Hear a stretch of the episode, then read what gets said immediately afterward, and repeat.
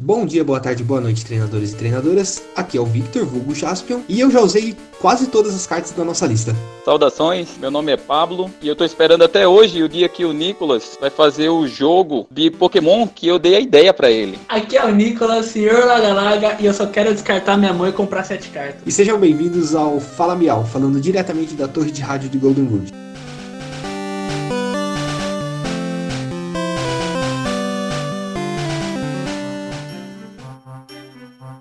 Hoje nós iremos conversar sobre as cartas de apoiadores mais roubadas do formato. Pelo menos essa vai ser uma lista nossa que a gente fez aqui conversando. E vamos falar sobre cada uma delas, fazer um top 5 aqui com algumas menções. Estamos aqui com o Pablo, bem-vindo aí ao nosso podcast, amigo nosso aí de Piracicaba. O Pablo tem jogado, pelo menos eu, desde que eu comecei a jogar Pokémon, nem lembro que ano que foi, mas não faz tanto tempo assim. Eu entrei no, na era da XY já, no, quase no final da era da XY. E eu joguei bastante com o Pablo, com o Nicolas, a gente jogava tudo junto. É, eu jogo Pokémon, na verdade, desde, desde muito pequeno. Atualmente eu tô com 32 anos e eu jogo desde os 15 anos. Então faz bastante tempo. Na verdade, teve uma pausa aí nesse meio tempo, mas eu joguei já por muito tempo, então eu conheço bastante da história do jogo.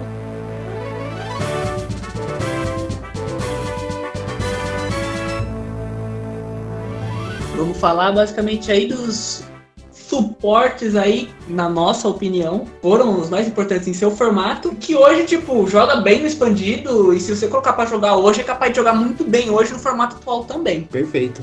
É, no caso, os supporters são as cartas de apoiadores do jogo, apoiadores do jogo do Pokémon, que são aquelas cartas que você pode usar um por turno. Então, cada uma dessas cartas é, se você fosse utilizá-las, você ia utilizar apenas uma carta do tipo treinador apoiador noturno. E é, é importante mencionar que essa regra ela não é uma regra desde o começo do jogo, né? Os apoiadores, uma regra eu não sei a partir de qual coleção que veio, mas antigamente, quando o jogo começou, é, todas as cartas é, de treinador era isso, era treinador, não tinha item, não tinha essa, essa diferenciação não, né? E você podia usar à vontade quantas vezes você quisesse no turno, claro, respeitando o limite de, de cópias no baralho.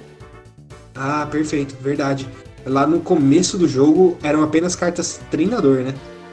Não, não tinha essa diferenciação de item, ferramenta, estádio. É bem, acho, acho isso uma boa observação, bem bacana. Bom, começando aqui, nós temos nossa. A gente vai começar pelo nosso top 5 e na verdade é um top 6 com uma menção zerinho, que são duas cartas que a gente escolheu para ficar no topo. Eu acho que primeiro vale a pena a gente citar que nós não estamos, não vamos falar de cartas que estão banidas no formato expandido, porque na nossa concepção, se a carta é banida, significa que ela é muito roubada e que acaba com o jogo, né? Então a gente acha melhor não comentar sobre as cartas banidas. Uma coisa que é importante para você pensar sobre cartas banidas é que geralmente para tomar uma decisão que chega ao ponto de fazer com que a carta não valha em determinado formato, é, é porque ela tira a condições de jogo, principalmente de vitória do oponente.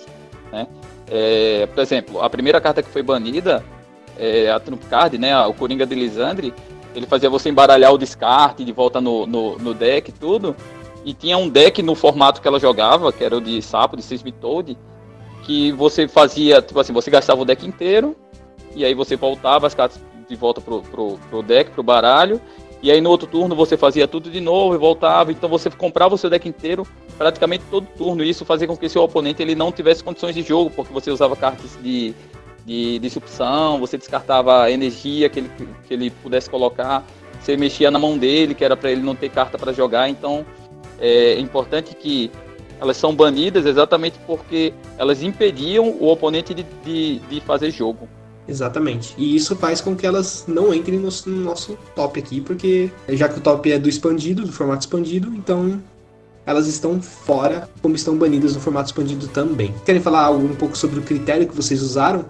Eu não, eu basicamente eu não participei desse dessa seleção. Eu concordo plenamente com ela, a gente conversou um pouco antes, mas quem separou as cartas foram mais o Pablo e o Nicolas. Se vocês quiserem usar, comentar um pouco sobre os critérios que vocês usaram para definir desse top 5, é, o, o, critério principal que eu usei foi pensar o quão a carta ela foi definitiva no formato, ou seja, o quanto ela definiu o formato enquanto ela jogava. Então vão ter cartas que estão na lista que talvez elas não sejam tão fortes agora, mas que enquanto ela jogava, ela era muito forte. Tipo assim, ela definiu o que o formato estava sendo naquele momento. Sem aquela carta, o formato seria completamente diferente. É, eu segui uma, eu segui uma linha parecida com a dele. Eu realmente analisei a importância que ela teve no formato em que ela jogou, verifiquei tipo assim, como que ela roda hoje no formato expandido, né? Tipo, se essa carta realmente joga hoje com tudo que já existe e se ela jogaria no formato atual.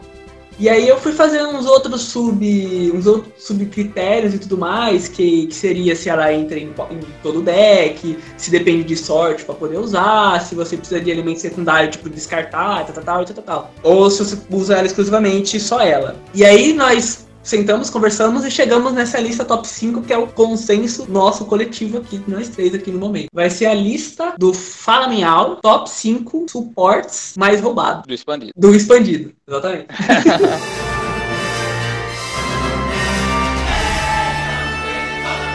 Então, na quinta posição aqui, a gente já tem a nossa querida Acerola, que foi uma das cartas mais legais de se usar. Fora que é uma carta, um personagem que eu gosto muito por lidar com Pokémon Fantasma. A Acerola, basicamente, você. Se um Pokémon seu tivesse dano, você podia usar essa carta e você voltava o Pokémon e todas as cartas ligadas a ele para sua mão. Então você tinha aquele Pokémon. Como ela foi lançada? Ela foi lançada na coleção Sombras Ardentes, Sol e Lua 3.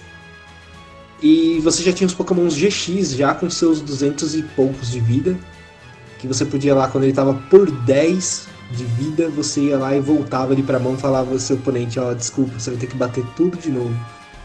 E é basicamente por isso que ela entra nesse, nessa quinta posição, na minha opinião. Ela jogou muito com o Zoroark, né? Que na época era basicamente quatro Zoroark, qualquer coisa, né? E ela tem um efeito muito parecido com AV, né? Mas por que, que nós colocamos a Acerola aqui no AV? Pelo simples fato de que ela retorna as cartas que estão ligadas no Pokémon pra mão. O AV ele descartava as cartas, né? Então a Acerola tem esse, esse poder maior. A galera usava muito com o Zoroark, que às vezes eles faziam o combo até de tipo, tá com três Zoroa em campo, usa, evoluía o Zoroark, usava habilidade, voltava pra mão, baixava outro Zoroark, usava habilidade novamente do Zoroark, tipo, porque ele evoluiu o outro. Por ser um suporte, só podia usar uma vez no turno, mas tipo, era uma vez que você usava ela, com certeza a partida era mudada a partir dali, tipo. Era outra partida que a Acerola entrou em campo. E ela jogou até o final de sua vida. né? Ela tem um efeito semelhante à do, do- da super recolhida, né? Que é um item que tá agora no mato padrão até. Só que a super recolhida, enquanto item, é, você tem aquela coisa de jogar moeda que para quem para quem joga o,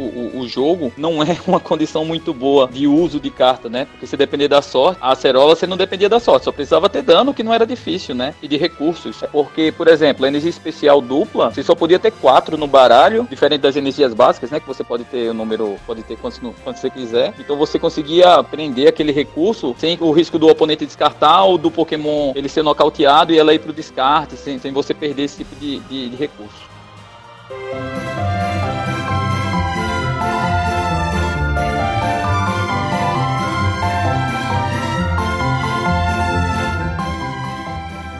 Essa daqui eu usei bastante, que é a Bridget. Ela é uma carta da XY, foi lançada na coleção Breakthrough, que se eu não me engano era Turbo, Turbo Colisão? Não era Turbo Colisão, era Turbo Revolução. Turbo Revolução, exato. Que era a coleção Turbo Revolução. Nossa, nem lembrava do nome em português dessa coleção. E ela foi lançada nessa coleção que é XY6.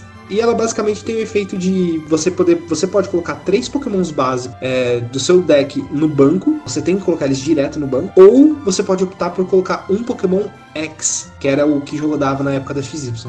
No banco também. Então acho que esse efeito já era muito legal. E ficou pior depois, né? Ficou pior não, melhor. É, porque na carta ela especifica que você não, esses três Pokémons básicos que você podia pegar, é, não podia ser X. Mas ele não falava nada sobre GX, que veio não muito tempo depois que ela foi lançada. E aí quando ela, quando saíram os primeiros Pokémon GX, você viu que ela burlava, né? O GX burlava a regra da, da Bridget. Você podia pegar três Pokémons de HP muito alto, colocar no seu banco sem nenhum custo, era só usar o suporte, tipo, era muito forte. E mesmo em decks como o deck de Zoroark, que precisava de bastante Pokémon básico, o Zoroark GX, né, como o Nicolas falou antes, quando a gente tá falando da Cerola. É, do Zoroark GX que você precisava pegar bastante Pokémon básico, Ela era definitiva, assim, né? Tinha deck que rodava bastantes cópias dela. É, eu acho que ela era muito usada para setar. Lembrando que a, depois de um certo momento, a partir da coleção Espada e Escudo, não se pode mais usar apoiador no primeiro turno. Então isso prejudicou alguns apoiadores. Mas até antes disso, na época dela, era muito forte você poder fazer isso. Você podia baixar. Eu lembro que tinha um deck de fogo que usava muito com Ho-Oh, Tortunator. Ho-Oh GX e Tortunator GX. Que era muito roubado. Você puxava, tipo, 3 GX pro banco rapidinho. É, ela, ela é exatamente isso, né? Ela começou a jogar depois que ela. Quase no final da vida, né? Da, dela, vamos dizer assim. perto de cair a coleção. E é impressionante como como ela não jogava antes, ela era uma carta muito barata, né? Tipo, todo mundo tinha uma, duas cópias. E a partir do momento que ela passou a ser muito importante na construção da maioria dos baralhos, o preço dela ele subiu assim muito, muito, muito. Eu lembro que antes de, de dela ser relevante, era tipo, custava dois reais, sei lá. E aí depois ela passava, passou a custar no mínimo 40, tipo, era absurda a diferença de valor. Ela tem efeito semelhante ao fã clube, o professor Carvalho atualmente, né? Que pega um. Mas aí o professor Carvalho pega um de cada tipo. O professor Elmi, que pega Pokémons, no caso, com HP até 60 de HP. Então é um efeito que, tipo assim, ele já existe no Pokémon, efeitos parecidos, só que você nunca trouxe, acredito eu, Pokémons, tipo, nessa magnitude e o formato nunca mudou tanto, né? Como o Pablo falou, é, na época que ela começou a ser usada, assim, que ela valorizou, o formato mudou, tipo, de uma forma gigantesca. Porque então você tinha um fã-clube só que fazia isso, né? E era dois Pokémon. Aí do nada você começou a pegar três Pokémon. A única limitação dela era o fato de que o Pokémon tinha que ir direto pro banco. Né? Então, por exemplo, se você tá com o banco cheio, você não podia usar ela né? Mas para setup, para início de jogo, ela era excelente. Ah, no meu, no meu deck de Gardevoir, na época que tava naquela transição da XY para sua Lua, ela era crucial, crucial. Quando ela caiu, o deck perdeu muita força. Porque não tinha mais como você fazer o setup, eu precisava baixar muito Pokémon no banco. E ela fazia esse trabalho maravilhosamente bem. É importante citar que esse deck de Gardevoir foi campeão mundial, né? Ela é uma carta tão importante que ela levou o deck a, a, esse ponto, assim, a ganhar campeonatos grandes mesmo, né? Sim, foi campeão. Eu lembro que foi. Eu comecei a montar o deck de Gardevoir porque o Semedo foi campeão do Regional de São Paulo.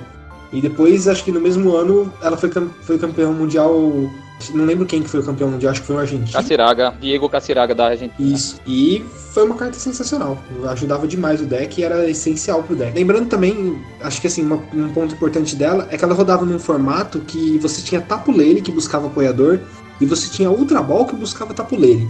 Então, assim, você conseguia com muita facilidade usar ela no turno 1, rodando uma ou duas no deck no máximo, que era o que ia na lista de Gardevoir, mais ou menos.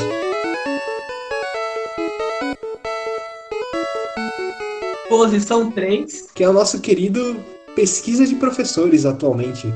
Ou antigamente nosso professor Sicamore, nossa professora Juniper e nosso professor Carvalho mais antigamente ainda. Muito antigamente. Que época que era o professor Carvalho? Era da base 7, não era? Da primeira coleção. Da primeira coleção, é, base 7. É, mas aí imagina, o efeito dela é você descarta sua mão e compra sete novas cartas no topo do baralho. Imagina isso num formato, que era o formato da Base 7, onde você não tinha limitação de quantidade de cartas. Por exemplo, você não, não era só essa questão de usar um suporte, você podia usar quantos apoiadores você quisesse, porque não existia limite de apoiadores. Todas as cartas, como eu falei antes, eram treinador. Então, imagina, você descartar sua mão, comprar sete novas cartas, quatro vezes num turno só. Não, era muito, era muito roubado né, naquela época. Hoje ainda já é uma carta muito forte que Eventualmente você roda. Todos os decks basicamente rodam algumas cópias dela. Raras exceções, mas ela é uma carta staple total, que é aquela carta que você precisa ter quatro cópias na pasta para você usar. Porque você vai usar. E basicamente isso, o efeito dela é roubado pelo tanto de, de poder de rodar a mão que você tem. E no formato como expandido agora, ou nos formatos de quando foi lançado como Juniper, né? Ela, ela, antes o nome era professora Juniper, né? Agora que virou esse, essa questão de pesquisa de professores é, ela usava, você usava quatro cópias no deck e você ainda usava quatro explorador VS, né? O VS Seeker, que você podia pegar um, um, apoiador do seu descarte e colocar de volta na mão. Então você podia usar ela sem medo de perder recurso, porque se você tivesse algum outro apoiador na mão, sei lá, por exemplo, como uma Acerola ou mesmo a Bridget que a gente falou, você podia usar o explorador VS e pegar esses, essas cartas que você descartou da mão de volta. É, é muito forte. É, lembrando que a partir do bloco Espada e Escudo, agora o nome dessa carta se tornou Pesquisa de Professores. E no canto da carta vem o nome do professor. No caso, vem escrito nessa coleção vem escrito Magnolia. Cara, ela é uma carta que realmente define formato. Porque se você for para pensar, a velocidade de jogo é uma com ela. A velocidade de jogo sem ela é outra. A sua forma de jogar uma forma mais agressiva de jogar o jogo, entendeu? Muda completamente a forma do jogo funcionar. Certo? Vocês concordam comigo? Concordo, concordo. Porque eu, eu acho muito engraçado, por exemplo, a gente que frequenta a loja, a gente vê às vezes muitas pessoas iniciantes que olha para essa carta e fala: "Nossa, mas vou ter que descartar a minha mão inteira". Aí eu olho para ele e falo: "É, mas se você estiver com uma carta na mão, Aí ele para e pensa, hum, acho que essa carta é interessante, entendeu? Então, tipo, realmente quando você lê o efeito, descarte sua mão e compre sete cartas, parece uma coisa, nossa, vou ter que descartar minha mão inteira. Mas, tipo, você consegue criar situações para que você simplesmente compre sete cartas. E se você estiver numa situação ruim em que você só tenha ela para usar, significa que você precisa usar ela e sete cartas vão te ajudar independente do que você tiver na mão, tá ligado? Eu, eu, vejo por esse lado, por exemplo. Ou não, se você der muito azar, né? Mas tudo bem. Eu acho que ela anda muito em conjunto. É, por isso que eu não coloco ela, por exemplo, em primeiro lugar. Porque eu acredito que ela tem que estar muito em conjunto com o. com o tanto que você consegue recuperar os seus recursos também. Caso você necessite disso, né? Mas eu acho que ela é uma carta muito forte, ela, ela define sim o formato, ela é crucial e os caras já mudaram o nome dela porque ela vai existir pro resto da vida, tá ligado? Ela pode parar, mas ela vai voltar a existir e é isso. E podemos ir já pro segundo lugar com a mesma lógica, né? Que já fizeram a mesma coisa que a pesquisa de professor Magnolia. Agora temos a Ordem da Chefia com o Giovanni, né? Que é nosso nossa menção honrosa ao Lisandre também e ao um pouco ao Guzma, que tinha um efeito um pouco diferente, mas era tão importante quanto. Você basicamente usa um apoiador para puxar um Pokémon do banco para ativo do oponente. Então assim, você precisa dar nocaute num Pokémon e o cara recuou ele. Não tem problema, você dá ordem da chefia, puxa o Pokémon para frente e nocauteia. É, é uma carta que te dá uma condição de vitória muito clara, sabe? Então, você ter uma no deck é, todo mundo agora vai usar essa, essa carta, está caríssima. Acho que a versão holográfica dela tá 70 reais, pelo que eu vi a última vez. As versões Full Art Rainbow estão um absurdo. Para colecionador vulgo eu sofrerei, mas esse é o poder dessa carta. E é um efeito que existe desde o começo do jogo, né? É, a, a, primeira carta que foi lançada com esse efeito, o nome era Rajada de Vento em português. Em inglês é Gust of Wind. E ah, tanto é que se chama esse efeito de trocar o Pokémon ativo do oponente de Gust, né? Que é, ah, vou dar Gust. Você vai trocar o Pokémon ativo do oponente por o que você quer no banco. E. É vinculado ao, aos jogos de, de Game Boy, de, que tinha aquele, aquele ataque do Pokémon voador que era o Whirlwind, né? Que era o Ventania, e trocava por um outro Pokémon. E na questão de definir formato, ela sempre foi muito forte, né? Na época que, que foi lançado o Shaymin X, que era um o X, ele quando você nocauteava, é, você comprava dois prêmios, né? E aí era muito normal você tá faltando dois prêmios para terminar o jogo e você dá Lisandre, que na época era o, o, o principal apoiador, com esse efeito, para trazer o Shaimin para frente e bater os 110 e aí conseguiu o nocaute. Tanto é que uma das vezes a gente jogando, treinando para campeonato na casa do Nicolas, a gente até fez uma música. Você lembra, Nicolas? A gente fez uma musiquinha falando sobre Dalisandre no Xaimin, que a gente cantava que ia Dalisandre no Xaimin dela. Você lembra? Era um pagode, a gente ficava cantando. Ah, ele vai dar Lisandre no Xaimin dela. Aquela música era assim, é, que eu, eu, acho que a gente tava lá, na, lá em casa e meu pai tava ouvindo a música, aí nós começamos a zoar. Porque a música é aquela vez lá, aquela música lá, toda vez que eu cheguei em casa, a barata da vizinha tá na minha cama. É, e aí não sei o que, que você vai fazer. Aí eu, tá, eu vou usar o Lisandro pra me defender.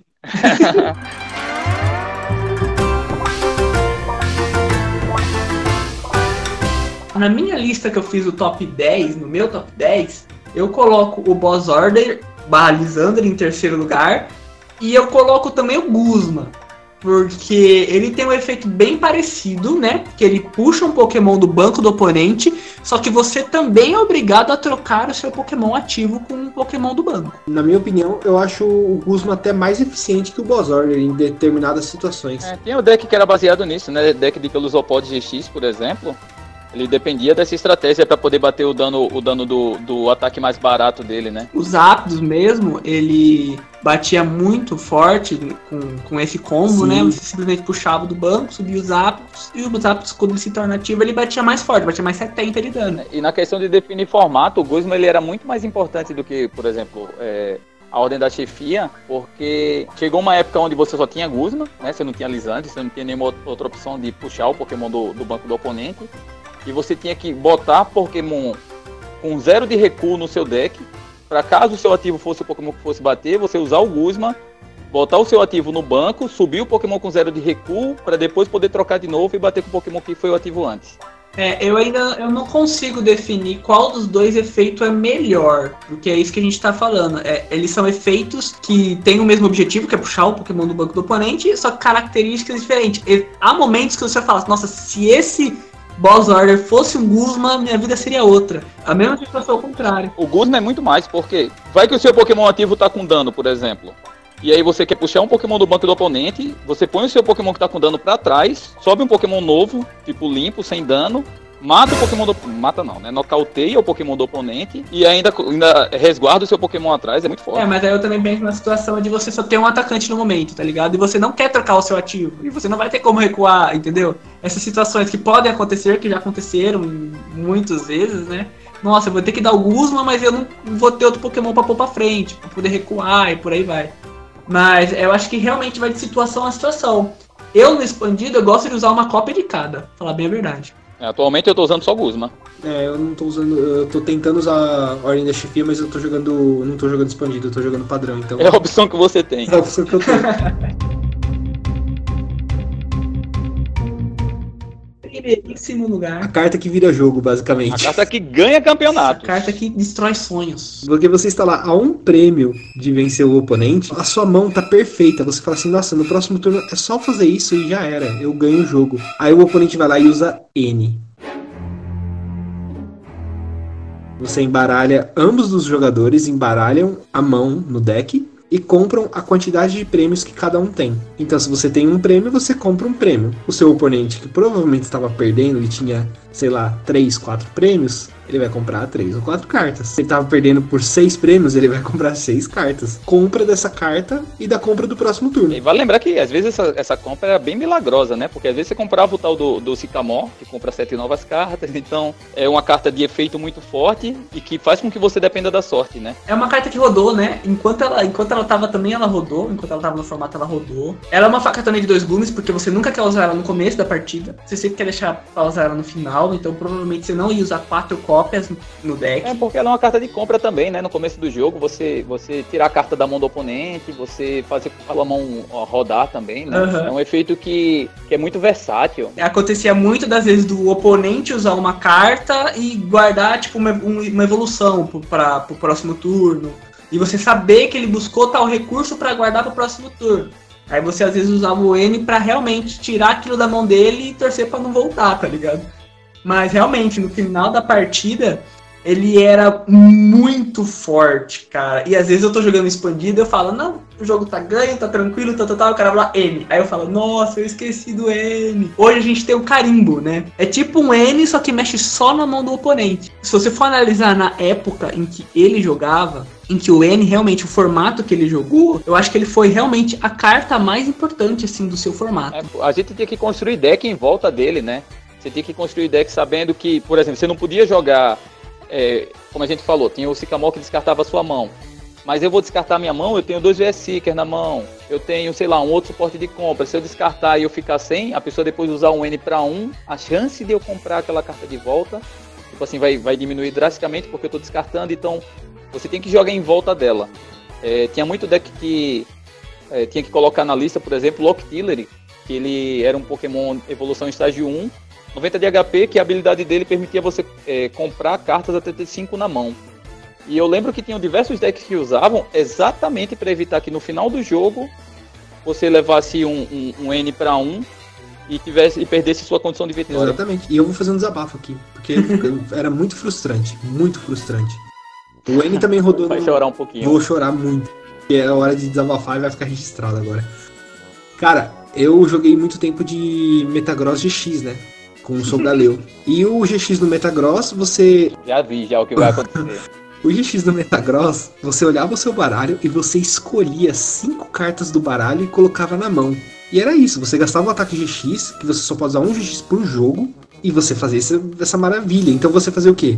Você buscava doce raro, buscava outro Metagross, você buscava do, outro doce raro, buscava o Solgalil. Você já tinha dado, conseguido colocar os outros pokémons no banco. Aí você buscava também uma Cynthia, ou um Sycamore na época também. Porque daí você fazia tudo isso e já tinha um apoiador do próximo turno. Aí você fazia tudo isso e o cara ia lá. N.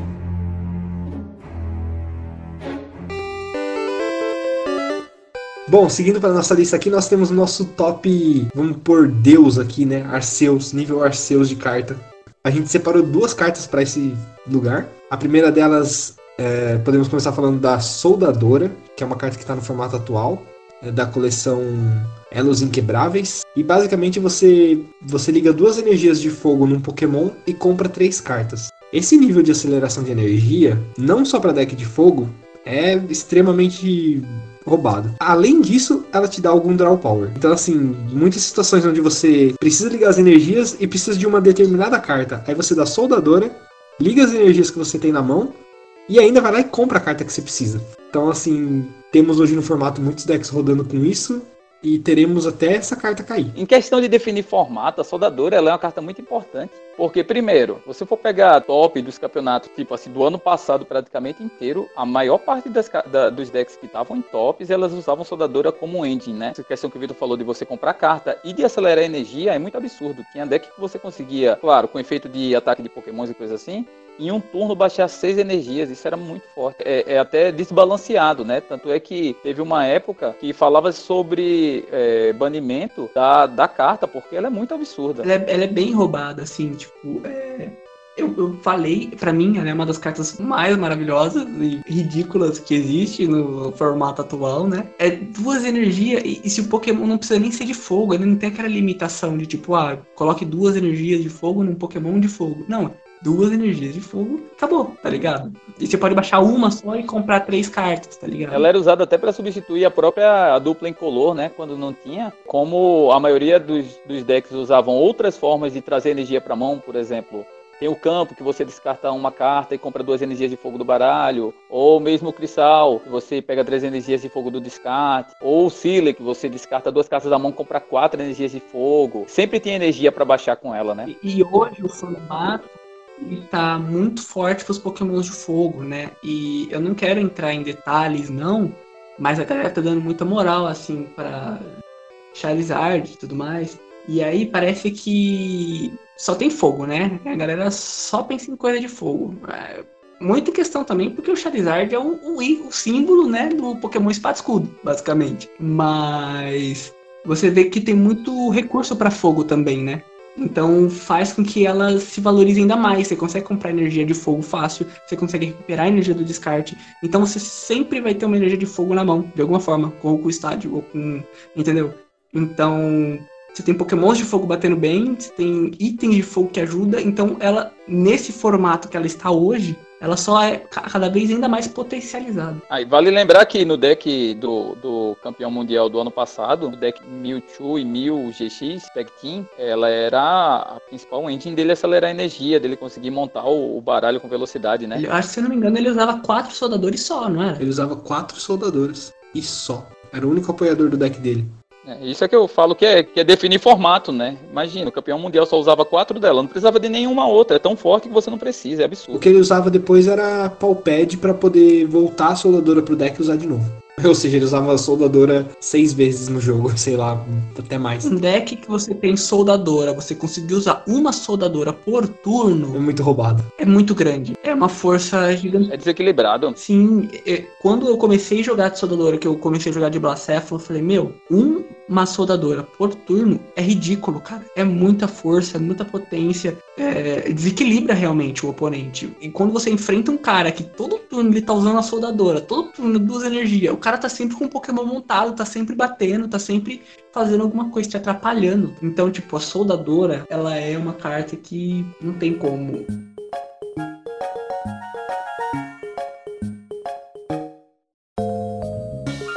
A outra carta que tá aqui no nosso top 0 é tão roubada quanto a Soldadora em outros aspectos.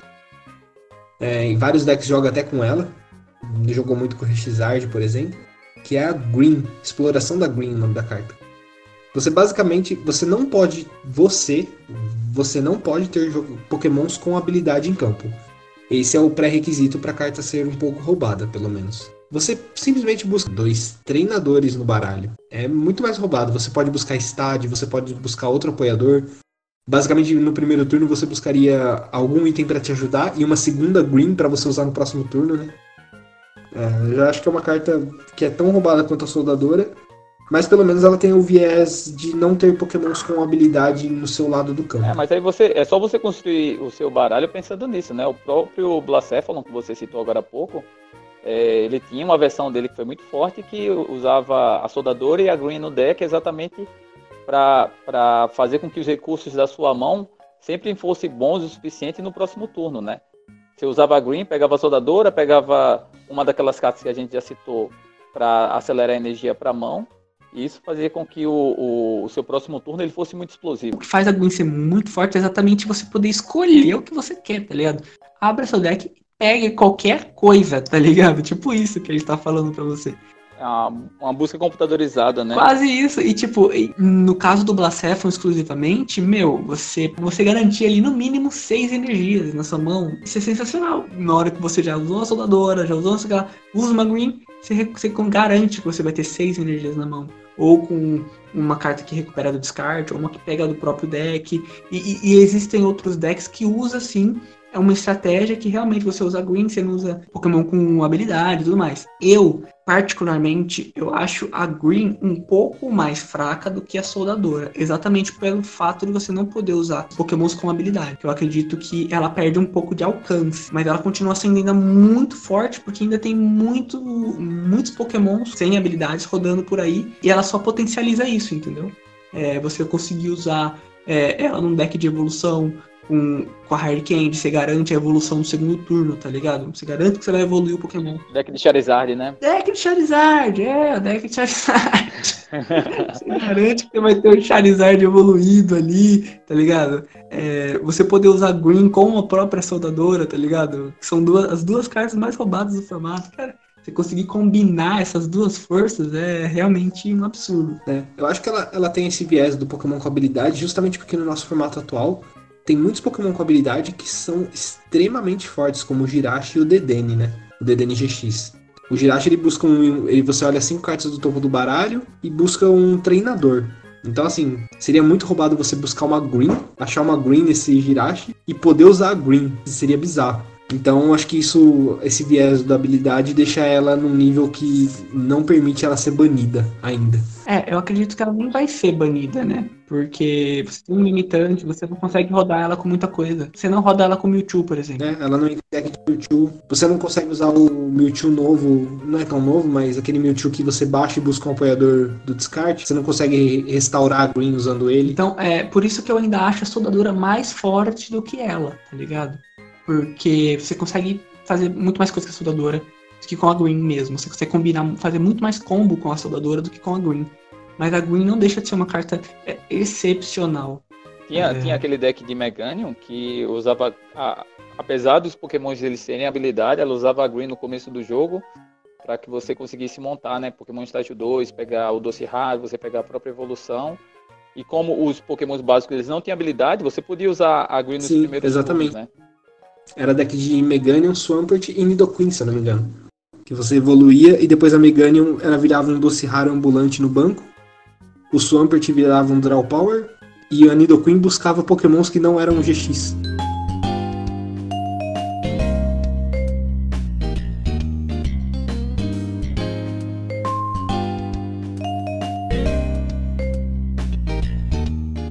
Bom, acho que a gente pode, até pelo tempo que a gente já tem de gravação, a gente tem algumas menções honrosas aqui, né? É, vale lembrar que no caso nós fizemos um top 10, né? Como a gente não colocou tudo, ficou top algumas cartas do meu top 10 e algumas cartas do top 10 do Pablo. E ficou na nossa menção honrosa aqui. A gente tem então o Ferreiro, né? Pega duas energias de fogo do descarte e liga num Pokémon de fogo. O Ferreiro foi muito forte no formato em que ele jogou, exatamente por essa aceleração, né? Porque você usava Ferreiro, baixava uma dupla, já tinha quatro energias para bater aí. É, ele usava naquele deck de, do, do Charizard da, da Flashfire, né? Isso. Não, aquele leão que não, que não tomava dano de Pokémon básico. Pyroar. Isso, do Pyroa. É, lembrando, era um formato com muito Pokémon básico. Pyroar ganhou muitos campeonatos também, né? É. O próximo era uma carta queridinha dos decks de controle também, né? Que basicamente era delinquente. Também veio uma forte muito bonita. É complicado essas cartas. É, a delinquente, se eu não me engano, você era obrigado a ter um estádio em campo. Então você descartava esse estádio quando você usava ela. E se você fizesse isso, você podia descartar o seu oponente, né? O oponente escolhia as cartas que ele ia descartar, né? É isso. É, Só que às vezes essas três cartas eram as últimas três cartas que você tinha, né? É, podia ser energia dupla, podia ser V-Seeker, né? Ela tirava muito recurso da mão. E você mexer na mão do oponente é uma das coisas mais, mais fortes que você pode fazer no jogo, né? Você imagina, no fim de jogo o cara tá com três cartas na mão, você descarta as três, ele fica sem nada. Próxima temos o Pokémon Ranger, que era uma carta que acho que foi muito usada como TET, né? Pra evitar alguns efeitos. É, Né? O principal era o de Seismitoad, né? Esse Seismitoad X ele tem o efeito de fazer com que você não pudesse usar item. Então você segurava uma na mão para quando ele batesse você poder usar seus itens livremente, né? E aí com o VS Seeker você podia voltar ela para mão e usar no próximo turno também. É, basicamente, a Pokémon Ranger ela anulava os efeitos sobre o jogador, né? Então, assim, se você tivesse com algum efeito sobre você como jogador e não nos Pokémon, né? E a- atualmente no formato expandido, ela, ela é usada como tech contra deck de Arceus, que o efeito dele, na verdade ela tira efeito de ambos os jogadores, né? Então ela cancela o efeito. Ela cancela o efeito do Arceus. Eu acho que sim. Cancela. Cancela. A galera tava falando isso aí. Cancela o efeito do ADP. E aí você usa o GX e aí você perde o efeito com a carta de apoiador só. Próxima carta é uma que particularmente eu tenho muita paixão pela treinadora, que é a Skyla. É basicamente uma Green um pouco menos roubada e sem condição. Que a Skyla, ela busca uma carta de treinador no baralho. Ela não busca duas igual a Green, mas você pode usar ela em qualquer deck, mesmo que tenha habilidade. Basicamente é isso que ela faz, não tem muito segredo. Acho que a Skyla só a menção lá de que você usava ela e você não queria usar ela para buscar o apoiador, né? Porque aí daí era situação desesperadora já, né? É, era a situação de você ter uma no deck pra você bus- buscar um estádio, buscar algum item O essencial. doce raro mesmo, ele era muito, muito usado para isso, né?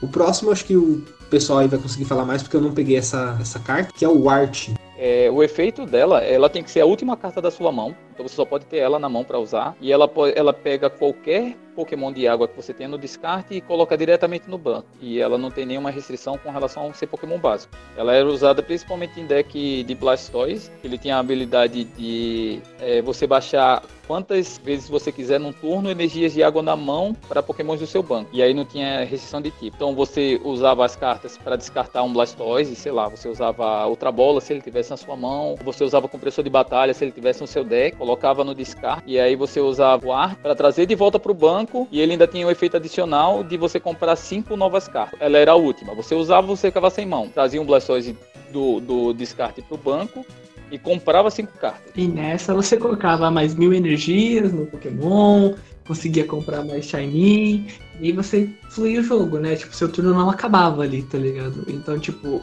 foi um deck, inclusive, campeão mundial, né? Essa carta ganhou um mundial. É, eu lembro que, que nesse Mundial, o cara que, que montou esse deck, porque era uma estratégia que ele era bem viável. Então tinham vários treinadores que usavam é, é, essas cartas é, em diversos baralhos, mas não era considerado o baralho mais forte. E o cara montou uma estratégia onde ele conseguia sempre no primeiro turno, e a partir daí virou um deck que, que era ser assim nos campeonatos. né? Era normal você ver o pessoal jogando com ele depois que ele foi campeão mundial. E eu lembro que a própria partida do Campeonato Mundial da final, ela durou tipo 20, 25 minutos. Os- as duas partidas que o cara ganhou de 2 zeros de 2-0 exatamente porque é muito rápido, né? Você trazer um Pokémon estágio 2 que está no seu descarte para o banco, isso pode ser feito antigamente, né? Podia ser feito até no primeiro turno. Continuando aqui, a gente tem uma outra carta de. que a gente fala de Draw Power, né? Poder de compra muito boa, da época da Black White, que é o Chorus. Você com. você descarta a mão, né? Você embaralha a mão? Não, você embaralha no baralha, você embaralha de volta. Você embaralha de volta a mão e compra a quantidade de pokémons no banco. Compra cartas de acordo com a quantidade de pokémons no banco, seu e do oponente. Então você pode comprar até 5, 10 e vai somando se você tiver alguma coisa que aumenta o banco. Mas aí geralmente era usada também como tech, né? Se eu não usava tipo 4 dela, apesar do efeito parecer ser muito bom, né? Porque se a pessoa soubesse que você tinha ela no baralho, às vezes deixava de, de colocar Pokémon no banco para fazer com que o efeito dela não fosse tão forte, né? É, no começo da partida dificilmente você ia usar, a não ser que o cara começasse realmente spawnando Pokémon no banco. Mas dificilmente você ia usar isso no começo de partida. Bom, basicamente uma carta de draw power para mid game e end game, né? Meio de jogo e fim de jogo. Uma outra aqui que nós temos, que é uma que eu uso hoje, atualmente estou com ela no meu baralho, que é o Volkner que ele segue a mesma linha da Skyla. Ele faz exatamente a mesma coisa que a Skyla, só que além disso. Não, ele não faz exatamente é, a mesma coisa. É, isso que eu ia falar, ele só pega itens só. Ah, não. O Vulcan ele busca um item e uma energia elétrica do baralho. Então, assim, pro deck atual de Pikachu e Zekrom, é uma carta muito forte você buscar um item e uma energia elétrica Basicamente você faz aquele combinho de pegar a bola rápida, energia elétrica, usa a bola rápida, descarta energia elétrica, pega o Tapu Prisma e já tá setando um, um Pokémon forte para bater num segundo turno. Aí. Ou o próprio Dedenne, né? Pra você comprar uma mão nova de seis cartas. É, aí com o radar eletromagnético também. É uma carta que você conseguir buscar o que você quiser e vai garantir uma energia. É uma carta que fortalece muito o tipo elétrico. Eu acredito que o tipo elétrico começou a, a, vingar bastante depois da vinda dele, né? Claro que a gente tem outras coisas que fortalecem. Ele não é a única coisa, ele por si só, mas ele deu um boom o tipo elétrico, real, real, real. E eu não lembro de cartas é, do tipo elétrico, que suportes pro tipo elétrico, que ajudaram tanto assim. Porque normalmente as cartas de tipo elétrico era buscar energia, buscar energia e só. Vocês lembram de algum outro que ajuda o tipo elétrico de alguma não, forma? Não tinha não, não tinha. Então, ela veio assim, tipo, pega um item e uma energia. Você energiza e o que você quiser fazer com o item, você faz, tá ligado? Maravilhoso, maravilhoso. Show de bola. A próxima na nossa lista aqui é a Teammates, que era uma carta de, vamos dizer assim, para você voltar pro jogo, né? Que é as companheiras de equipe. Basicamente, você dependia de um Pokémon seu ter sido nocauteado no turno passado. Caso isso tenha acontecido, você pode buscar duas cartas no seu baralho. Quaisquer duas cartas. Então assim, você escolhe. Isso acho que num jogo para virar jogo é muito bom. Eu basicamente nos decks mais antigos que eu usava, eu usava teammates. Pelo menos uma cópia delas ia. É um efeito muito semelhante com o que a, com que a Rose faz hoje, né? Rose, Rosa, sei lá como tá o nome português. É Rose. Então é Rosa. Rose. Não, em português é Rose. Ah. É, tá. Então e Rosa Rose... em inglês. Tá. Então, é, é um efeito muito semelhante que a Rose. A Rose, ela pega uma energia, um treinador e um Pokémon. Mas ela pega três cartas, assim que o seu Pokémon é nocauteado. A Teammates, ela pega qualquer carta, duas qualquer carta. Então isso, você pode pegar dois Pokémon, pode pegar duas energias, pode pegar dois estádios, pode... o que você quiser, tá ligado? Então, para um deck que você sabe que seu Pokémon vai morrer, porque normalmente tem vida baixa, porque que era o caso do Nightmash, que é o caso hoje às vezes do Blacephalon, que quando você sabe que o Pokémon vai morrer, então você já fica preparado ali para você buscar o recurso que você precisa pro próximo turno, garantir o que você precisa pro próximo turno ali, né? Então era uma carta que, tipo, virava muito jogo, ganhava ah, muito e ela, jogo. ela era muito usada para pegar energia especial, né? Que a gente não tinha nenhuma carta que, que, buscava do baralho, né? Olha o seu baralho e pega uma energia especial. Não, realmente não tinha. Isso é até bom lembrar, porque uma carta que saiu há pouco tempo, né? Que é o Guzmi Panda. Que ele busca isso também. Um tool, uma energia especial e uma carta de estádio, que também tem poucos suportes que fazem isso também.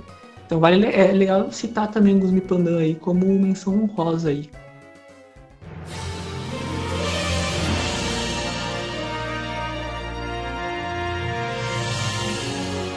Bom, a primeira colocada, eu tenho uma paixão especial por ela, mas o Nicolas tem mais. Né? Real oficial. Eu conheci o Pablo é, logo quando eu comecei a jogar com esse deck, né? É um deck de lutador e eu joguei muito tempo com deck de lutador. E o Pablo, eu sempre ouvi o Pablo falar a mesma coisa. Essa coisa é muito roubada. Essa carta é roubada demais. Essa carta não dá. Essa, essa bicha aí não, dá para jogar com essa bicha aí. Não. E que a gente tá chamando aqui em primeiro lugar é a nossa queridíssima Corina, que eu tenho as full art até hoje. E vai voltar, se Deus quiser. Vai, vai ter um reprint dela. Ela já tá voltando no anime, né? Vai não, vamos, vamos esquecer que ela existiu. O, o, efeito dela é parecido com o do, do Volkner, né? Só que você busca um Pokémon, lutador e um item. Só que no formato que ela jogava, esse efeito era muito forte, porque não tinha nenhuma outra carta que tinha um efeito parecido com isso. E no, na época tinha as, esses packs, que eram itens que você só podia usar um no baralho, que você podia, sei lá, tinha uns oito esses packs. Cada uma tinha um efeito mais forte que a outra. Tinha, por exemplo, a busca computadorizada, que você descartava duas cartas da mão e procurava qualquer carta no baralho. Então você podia, com ela, fazer combos muito fortes e isso fez com que na época os decks de, de, de tipo lutador fossem muito fortes, campeão brasileiro, sabe? Tipo, decks que, que realmente iam muito bem nas competições. Para mim era muito desequilibrado para as cartas que a gente e, tinha na época. E ela fez todos os decks lutadores jogar, né? Se você for parar para pensar bem, é, os Halush, os Halusha com com o Medichan. Acho que o Halusha, enquanto os Ecos existiram, o Halusha jogou muito forte, né? Porque junto com ela tinha o estádio que batia mais em Ecos. exatamente. Tinha. A energia especial. As energias, a energia strong que fazia bater mais forte. Então, é, eu acho que é o que aconteceu com o elétrico mesmo, né? Tipo, veio um conjunto de cartas que fez com que ela subisse cada vez mais. Só que ela foi o centro, ela foi o centro da atenção, com certeza. É, ela foi a primeira, né, a fazer esse tipo de efeito. Sim. Ser direcionada a um tipo só, é muito absurdo. Eu tenho uma paixão especial porque quando eu comecei a jogar de fato nessa nova era aqui, foi o primeiro deck que eu fiz, foi um deck de Garchomp com que esse Howlute também. Era Garchomp com Miltank, era um deck muito legal. E basicamente você usava a Corrina para buscar o Garchomp e um Doce Raro. Então assim, era sensacional. E o Garchomp batia com uma ou duas energias. E tinha o estádio. E ele ligava energia e ele era muito forte e batia dobrado em X. Era sensacional na época, adorava aquele deck. E foi o primeiro deck com quem eu voltei a jogar. Então eu tenho uma paixão especial por essa carta.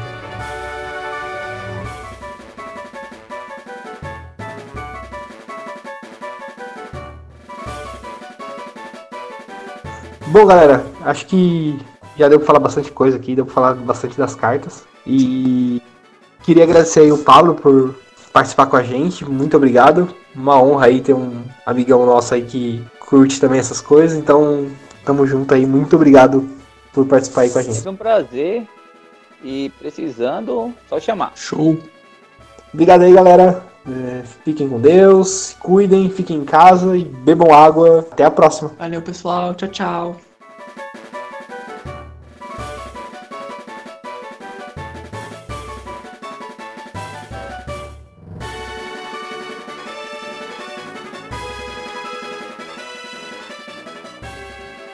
Bom dia, boa tarde, boa noite, treinadores e treinadoras. Aqui é o Victor Vulgo Jaspion.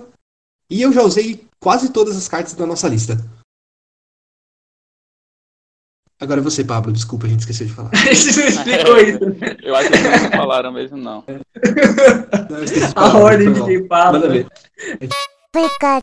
Mas eu ainda tô muito em dúvida do Volkner. O Volkner é uma carta que eu não sei se eu colocaria aqui. Não, eu acho que, por exemplo, o Corvus entra muito mais forte do que ele, sabe? Tipo, tem cartas que, que, que tem os efeitos muito maiores do que ele.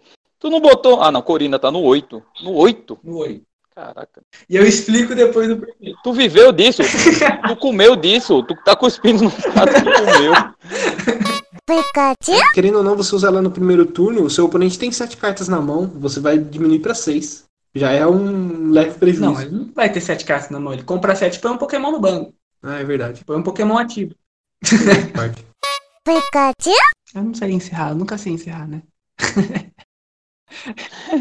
Eu tava esperando o Vitor perguntar a ideia de jogo, porque eu falei lá no começo, ah, o jogo do Nick, Não, ele não vai falar. que eu dei a ideia. e aí o Vitor não perguntou, aí não fez muito sentido a minha entrada, Vitor. Você tinha que colaborar comigo. Mas você, você tava esperando eu perguntar? É, porque o Nicolas sabe qual é a ideia, você não sabe. É um jogo muito bom, não é, Nicolas? Exatamente, eu já apresentei essa ideia para pessoas e pessoas acharam interessante. Não, eu vou falar. Eu não entendi. Eu fiquei boiando, eu falei assim, ah, beleza, piada interna com o Nicolas. Acho que eles vão comer. Eles, no meio do rolê, eles vão falar alguma coisa. Aí, tipo, Não. eu deixei da mão de vocês.